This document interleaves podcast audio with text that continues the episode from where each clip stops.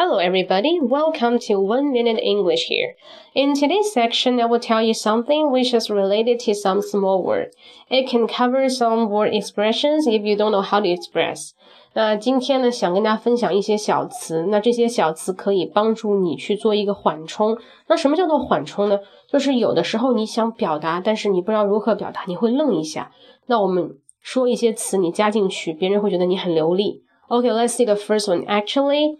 If you get stuck, you can say, well, well is the first one. Well, W-E-L-L. Well, actually, it seems like, 比方说别人问你一个问题，Hey, um, what do you think of the Chinese New Year? 你对中国新年是怎么看的？那你可以说，Well, actually, I think it's a little bit. 看没有？这几句话你加上去，别人会觉得哇，你是在说话，但其实你说的是废话嘛。但别人听起来还是不错。